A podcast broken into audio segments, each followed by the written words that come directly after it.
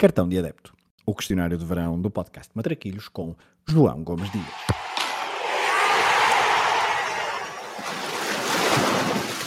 Olha a bolinha com creme, sem creme e com Nutella. Minha mãe que não engorda, só larga. Olha a bolinha. Qual o jogo que gostavas de ter visto no estádio? Era o Inglaterra-Argentina do Mundial de 86. Eh, Por várias razões. Porque foi realizado num estádio absolutamente mítico, estádio Azteca, no México. Porque entraram em ação duas seleções de grande qualidade e que viviam um contexto eh, que extravasava aquilo que era a realidade do futebol. Um contexto político muito específico e que levou aquela batalha para, para outros campos, ainda que no mais importante, no campo dentro das quatro linhas, no relevado, surgiu eh, Maradona ao seu mais alto nível, com aquele slalom inesquecível, também com a mão de Deus eh, que ficou para a posteridade. Muitos ingredientes que me levariam a querer estar naquele momento, naquele estádio, a ver aquele jogo ao vivo Qual o jogo que gostavas de alterar o resultado? Também um jogo de um campeonato do mundo e é também um jogo no qual entra a seleção inglesa. Mas eh, 20 anos antes, o Mundial de 66, a meia final entre Inglaterra e Portugal, gostaria de alterar o resultado, não só porque, obviamente, eh, quereria ver a seleção portuguesa na final do Campeonato do Mundo e logo na estreia eh, da equipa das esquinas em fases finais de, de Mundiais, mas sobretudo porque, hum, não querendo aqui arranjar desculpas, eu acho verdadeiramente que, que Portugal tinha a possibilidade para, para estar nas decisões daquele, daquele Mundial. Acabou por sucumbir diante da seleção da casa, muito se falou também hum, da viagem que Portugal teve que fazer e que Inglaterra não teve de realizar antes desse, desse encontro, mas era uma seleção, os magriços, que hum, deixaram para trás grandes seleções. Obviamente que aquela vitória nesse campeonato do mundo diante de um Brasil de Pelé que tinha conquistado três dos últimos quatro mundiais eh, foi um resultado verdadeiramente histórico e eu acho que a campanha poderia ter sido ainda melhor, ainda que eh, seja eh, por estes dias a melhor campanha de sempre ainda de uma seleção portuguesa, mas teria obviamente mudado esse resultado eh, para que Portugal não tivesse caído aos pés da Inglaterra, para que aquelas lágrimas de Eusébio à saída do terreno de jogo se tivessem transformado, ainda que em lágrimas, mas não de tristeza, mas sim de contentamento. Qual é o golo que gostarias de ter marcado? O da final do Euro 2016, eh, no Saint-Denis, eh, aquele gol do Éder, eh, gostaria de ter sido eu a marcar. Eu, de certa forma, posso-me gabar, entre aspas, de ter empurrado também um pouco o Éder para marcar aquele golo. Eu estava hum, a trabalhar na Antena 1, na tribuna de imprensa, junto ao Nuno Matos e também ao Alexandre Afonso. Eles os dois que, enfim, ficaram ainda mais para a posteridade eh, com aquele relato eh, e com o Alexandre Afonso em concreto dizer vai Éder, vai Éder, vai Éder, chuta, chuta, chuta, chutou. E eu estava ao lado dele na altura e, enfim, apesar de não pronunciar, eh, porque estava com o microfone e não queria também interromper, obviamente, o, Alexandre, ou sobrepor-me, também eu estava a gritar chuta, chuta, Éder e, e senti que, que todos juntos, eh, todos nós portugueses, não só, os, não só os que estavam ali no estádio, mas também em casa, aqueles que estavam a vir no carro, em qualquer local e que estavam a ver a transmissão, tentámos empurrar o Éder e acho que é uma resposta que extravasa um pouco também aquilo que eh, são todos os portugueses eh, que queriam estar ali à, à boca da área, eh, olhar para a baliza, eh, naquele estádio Saint-Denis e, e rematar e connosco levar tantos portugueses para essa vitória em um campeonato da Europa na qual, enfim, acho que Portugal já merecia de facto ganhar uma, uma competição deste, deste calibre. Eh, Talvez não tenha merecido ganhar o Euro 2016 em concreto, mas acabou por fazê-lo também diante de muitos imigrantes que estavam nesse apoio eh, a Portugal eh, de forma muito aguerrida. A que guarda-redes da história do futebol gostarias mais de ter marcado um golo? É o Edwin van der Sar. E é o Van der Sar porque eu lembro-me quando comecei a gostar de, de futebol, eh, enfim, ainda numa tenra idade, 4, 5 anos, Eu, uh, quando ia para a baliza, queria ser o Van der Sar. Uh, não sei explicar muito bem porquê o Van der Sar em concreto, talvez porque era um guarda-redes muito longilíneo e que hum, acho que preenchia imenso a baliza.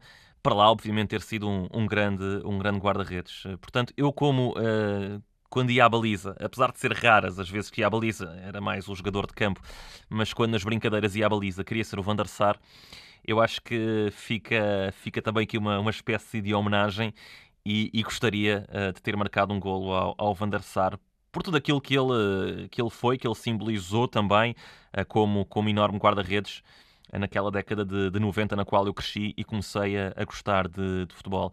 Era ele que eu gostava de ter na baliza e era ele que eu gostava de ver ir buscar uma bola rematada por mim também ao fundo da baliza. É que jogador da história do futebol gostarias mais de ter defendido um penalti? sendo eu uma espécie de Van der Sar agora, uh, seria o Ronaldo Fenómeno, porque à semelhança do, do guarda-redes neerlandês, o Ronaldo Fenómeno foi o jogador que abraçou uh, claramente a minha infância. Eu aprendi a gostar de futebol com, com o Ronaldo. Aqueles uh, jogos, sobretudo dele em Barcelona, foram um regalo para os meus olhos, uh, foram perceber a magia que esta modalidade tem e, sobretudo, perceber que alguns humanos quase se transformam em absolutos extraterrestres quando estão no relevado e quando estão com uma bola nos pés. eu imitava o Ronaldo na forma de, de festejar. Eh, eu próprio, eh, quando era miúdo, até tinha os dentes de cima separados, tal como o Ronaldo tinha. Aliás, eu usei aparelho para juntar esses dois dentes e eu adorava o Ronaldo. O Ronaldo era um jogador uh, que ainda agora, eu pensando bem, vi poucos como ele aquela, aquela magia, aquela criatividade, aquela velocidade, aquela explosão são algo que foram poucas vezes vistos uh, no mundo do futebol e o Ronaldo era o jogador que eu gostaria de travar para eu me transformar também numa espécie de herói uh, por ter negado o golo a alguém tão, tão incrível que foi uh, como o Ronaldo Fenómeno. Se pudesse escolher ser adepto de um clube durante uma época histórica, qual é que escolherias? escolheria ser adepto do Nottingham Forest naquele final da década de 70 do ano passado, início da década de 80, com aquelas duas conquistas da taça dos clubes campeões europeus sob o comando técnico do Brian Clough. É uma história que não cansa de, de escutar, é uma história que não cansa de contar, é um verdadeiro conto de fadas. Perceber como é que uh, um clube uh, como o Forest consegue transformar-se no campeão europeu e, por duas vezes, ganhando também a Supertaça Europeia. Enfim, tendo mais títulos europeus do que propriamente tem nacionais eh, a nível de principal escalão do futebol inglês. Eh, juntando a tudo isto, eh, o facto de ter um, uma massa associativa muito, muito especial e, portanto, eu estar integrado nela e poder viver as conquistas da Taça dos Clubes Campeões Europeus, diria que era uma espécie de, de autêntico sonho. É difícil encontrar de facto uma história mais sublime, mais encantadora, até de forma, digamos, mais inesperada eh, do que esta do Forest ter sido campeão eh, europeu numa altura na qual um, havia algum domínio de algumas equipas a nível das, uh, das competições europeias, em concreto daquilo a que hoje em dia chamamos uh, de Champions, uh, porque tivemos imediatamente antes dois títulos do Liverpool, tínhamos tido três do Bayern, três do Ajax, ou seja, tínhamos tido títulos europeus de equipas históricas e depois tivemos também uma que aparece e não ganha apenas um campeonato uh, europeu de clubes, ganha dois. Portanto, o Forest aparece não só de forma surpreendente, mas também dá sequência àquilo que tinha sido a década de 70. Ou seja, um clube ganhar e não ficar por aí, conseguir revalidar o sceptro europeu. combinação clube-treinador nunca aconteceu mas deveria ter acontecido. É Marcelo Bielsa e Nápoles. Uh, eu acho que Marcelo Bielsa era um técnico que se inseria muito bem no contexto uh, napolitano, porque é um treinador uh, que acabou por sempre dar aos clubes muito também aquilo que tinha dado à cidade e à comunidade. portanto, ele não se limitou apenas a treinar o clube, ele próprio quis uh, dar um cunho pessoal àquilo que era a sua forma de ver o mundo, à cidade onde se encontrava. E Nápoles uh, é uma cidade muito própria, é uma cidade na qual essa ligação também com o clube acontece de uma forma muito especial e eu acho que Marcelo Bielsa tinha encaixado uh, de forma sublime neste clube e nesta cidade e nesta comunidade. Ele passou por Itália, mas devia ter passado, a meu ver, por Nápoles. Sendo ele também argentino e havendo a ligação que o Nápoles tem hum, desde sempre a Diego Armando Maradona, acho que tinha sido um casamento perfeito e acho que, mesmo que não tivéssemos tido uh, conquistas dentro do campo, acho que a passagem de Bielsa por aquela cidade, acho que o contacto de Bielsa com aquela comunidade tinha dado frutos que também hoje estariam a ser, a ser colhidos e uma memória que ficaria para, para todo o sempre. Se a final do Mundial tivesse de ser sempre no mesmo estádio, qual é que seria? Eh, eu diria que seria no estádio Maracanã. Uh, tive a oportunidade já de estar nesse palco absolutamente mítico do futebol mundial, uh, numa cidade que é uma cidade que respira futebol por todos os poros, que é o Rio de Janeiro uma cidade onde o futebol de rua ainda está bem presente, onde se joga na praia ao primeiro toque, onde se joga o futebol, onde hum, ter uma bola nos pés é algo absolutamente normal e aquele estádio uh, é muito mais do que apenas o estádio uh, de qualquer equipa carioca, do estádio da seleção brasileira, é um estádio do mundo, é um estádio do futebol em si mesmo. E, e o Brasil, para mim, é muito do que é o futebol, na sua essência, na sua beleza, na sua magia, e portanto eu diria que é o palco adequado, o Maracanã, para receber uh, as finais uh, dos campeonatos do mundo. Tivemos lá já já esse, esse encontro decisivo uh, do título mundial de seleções, mas viria com bons olhos se tivéssemos escolher um palco único para jogar esse, esse título o estádio, o estádio Maracanã, sem dúvida absolutamente nenhuma. Se tivesses de andar sempre com uma camisola de futebol vestida, qual equipamento que escolherias? O equipamento que eu escolheria seria o Palmeiras, aqui por uh, uma afinidade que eu, que eu ganhei ao clube, uh, enfim, porque a minha, a minha esposa, sendo brasileira, sendo de São Paulo e gostando do Palmeiras, ela incutiu-me um pouco esta paixão pelo, pelo Verdão. E, e, o Palmeiras é um clube que eu tenho vindo a descobrir que, que joga bem com aquilo que eu, que eu gosto. É um, é um clube que, sendo do Brasil, e eu gostando tanto do Brasil e essa ligação ao futebol, acaba por me apaixonar. Sendo eu também alguém que gosta muito de Itália e o Palmeiras tendo sido fundado por, eh, por imigrantes italianos, aliás, o primeiro nome do, da Sociedade Desportiva Palmeiras era o Palestra Itália acaba também por ter algo muito relacionado com, com aquilo que são os meus gostos, com aquilo que são os meus interesses. E, e o Palmeiras tem conseguido fazer camisolas muito, muito bonitas. Uh, não só a, a, verde, mas também a camisola, a camisola branca. Têm sido camisolas uh, de facto muito bem conseguidas por este clube gigante também da, da cidade de São Paulo e não só, que extravasa também um pouco aquilo que é a, a grande metrópole do hemisfério sul do nosso, do nosso planeta vestiria na camisola da Sociedade Esportiva Palmeiras todos os dias da minha vida, se assim fosse, sem problema nenhum, e andava com ela com, com muito orgulho. Se tivesse de trocar de identidade com um jogador de futebol, do presente ou do passado, qual é que escolhias? Eu escolheria o Alcide Gigia. Eu já aqui falei da, da final de um Campeonato do Mundo uh, no Maracanã e o Gigia foi decisivo na final de 1950, jogada precisamente nesse palco no Brasil. Ele jogou pela seleção do Uruguai e marcou o golo que deu um, o segundo título mundial aos, aos uruguaios. Foi uma final inesquecível, até porque o Brasil jogando em casa, já era praticamente rotulado como campeão do mundo.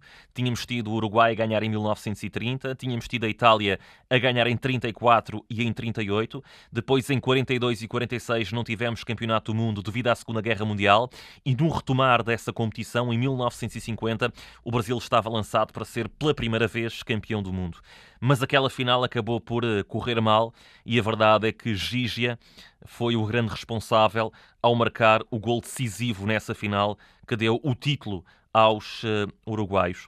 O meu avô uh, contava muitas vezes a propósito dessa final que se lembra uh, de na rádio ouvir o locutor brasileiro a dizer Gigia enlutou uma nação.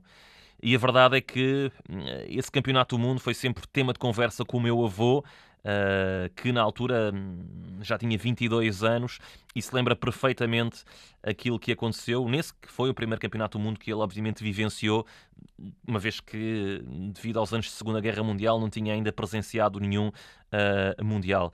Uh, e as histórias que ele me contou desse dia e as histórias que eu acabei também por conhecer desse dia já no Museu do Futebol no, no Pacaembu, lá em São Paulo, são uh, sublimes. E o Gigi, de facto, enlutou uma nação e esse dia continua a ser um dia de absoluta glória, obviamente, para o Uruguai e um dia de enorme pesadelo na história do, do Brasil. Qual o teu 5 ideal para um jogo no campo do bairro? Uh, seria formado pelo Bento, uh, na baliza. Uh, eu acho que o Bento era um guarda-redes que acabava por desmistificar tudo aquilo que são os rótulos uh, a nível físico são feitos pelas mais diversas posições uh, no campo, mas o Bento, até pela estatura que tinha, uh, mostrou que os heróis não se medem aos palmos e, portanto, pela sua capacidade, eu colocaria o Bento na baliza. É o único português. Depois iria colocar gerações bem mais recentes no 5 de campo Uh, olhando mais para a frente, então, o Zidane, o Ronaldinho Gaúcho, o Thierry Henry e também o Lionel Messi. Todos jogadores que eu gostei muito, todos jogadores com toque de bola sublime, recepção, capacidade de jogo curto, remate, enfim, um regalo para os olhos. Teria estes no meu campo de bairro. Quem é que escolhias para fazer dupla contigo numa partida de matraquilhos? Queria o Sócrates e queria o Sócrates porque eu concebo a partida de Matraquilhos muito mais do que apenas o, o jogo em si, mas quando a bola entra, ter também ali um, co um copo de, de uma bebida qualquer. Pode ser chopp, ou seja, a cerveja, pode ser um sumo, pode ser até água, enfim. A verdade é que o Sócrates era a pessoa ideal para eu ir trocando umas palavras enquanto jogava Matraquilhos. Um dos jogadores mais geniais da história do futebol mundial foi também um dos mais geniais uh, fora dele, uh, com uma importância a nível político-cultural brutal. Vale a pena conhecer Sócrates uh, até ao mais ínfimo pormenor. Vale a pena conhecer Sócrates por aquilo que ele foi também na luta que fez num Brasil, numa ditadura militar, que levou inclusivamente a que ele visse o seu pai queimar os livros que ele tanto gostava. Enfim, Sócrates era para estar uh, a jogar matraquilhos enquanto se batia um papo, como dizem lá no Brasil, uh, porque era uma companhia sensacional, certamente, estar com ele. Que música relacionada com futebol escolhes para terminar este questionário do cartão de adepto? Olha, a música de futebol que eu escolhia para terminar este questionário, uh, indo um pouco, enfim, no embalo de ter chamado um pouco o Brasil a esta conversa. Não poderia deixar de ser para mim, porque o Brasil, uh, para mim, confunde-se com o futebol. A música chama-se O Futebol, do Chico Buarque. O Chico, uh, que jogou também à bola, e jogou muito à bola, era um craque. Com uma bola nos pés, mas é também um craque, é, é um fora de série, como nós sabemos, uh, com, com a guitarra na mão uh, e, a, e a cantar. E portanto, o futebol de Chico Buarque é a maneira ideal, a meu ver, para finalizar este questionário que foi um autêntico prazer para mim participar porque vocês, galera dos matraquilhos, são da hora, como dizem lá no Brasil. Parafusar algum João na lateral. Não, quando é fatal. Para avisar a finta, enfim, quando não é. Sim, no contrapé.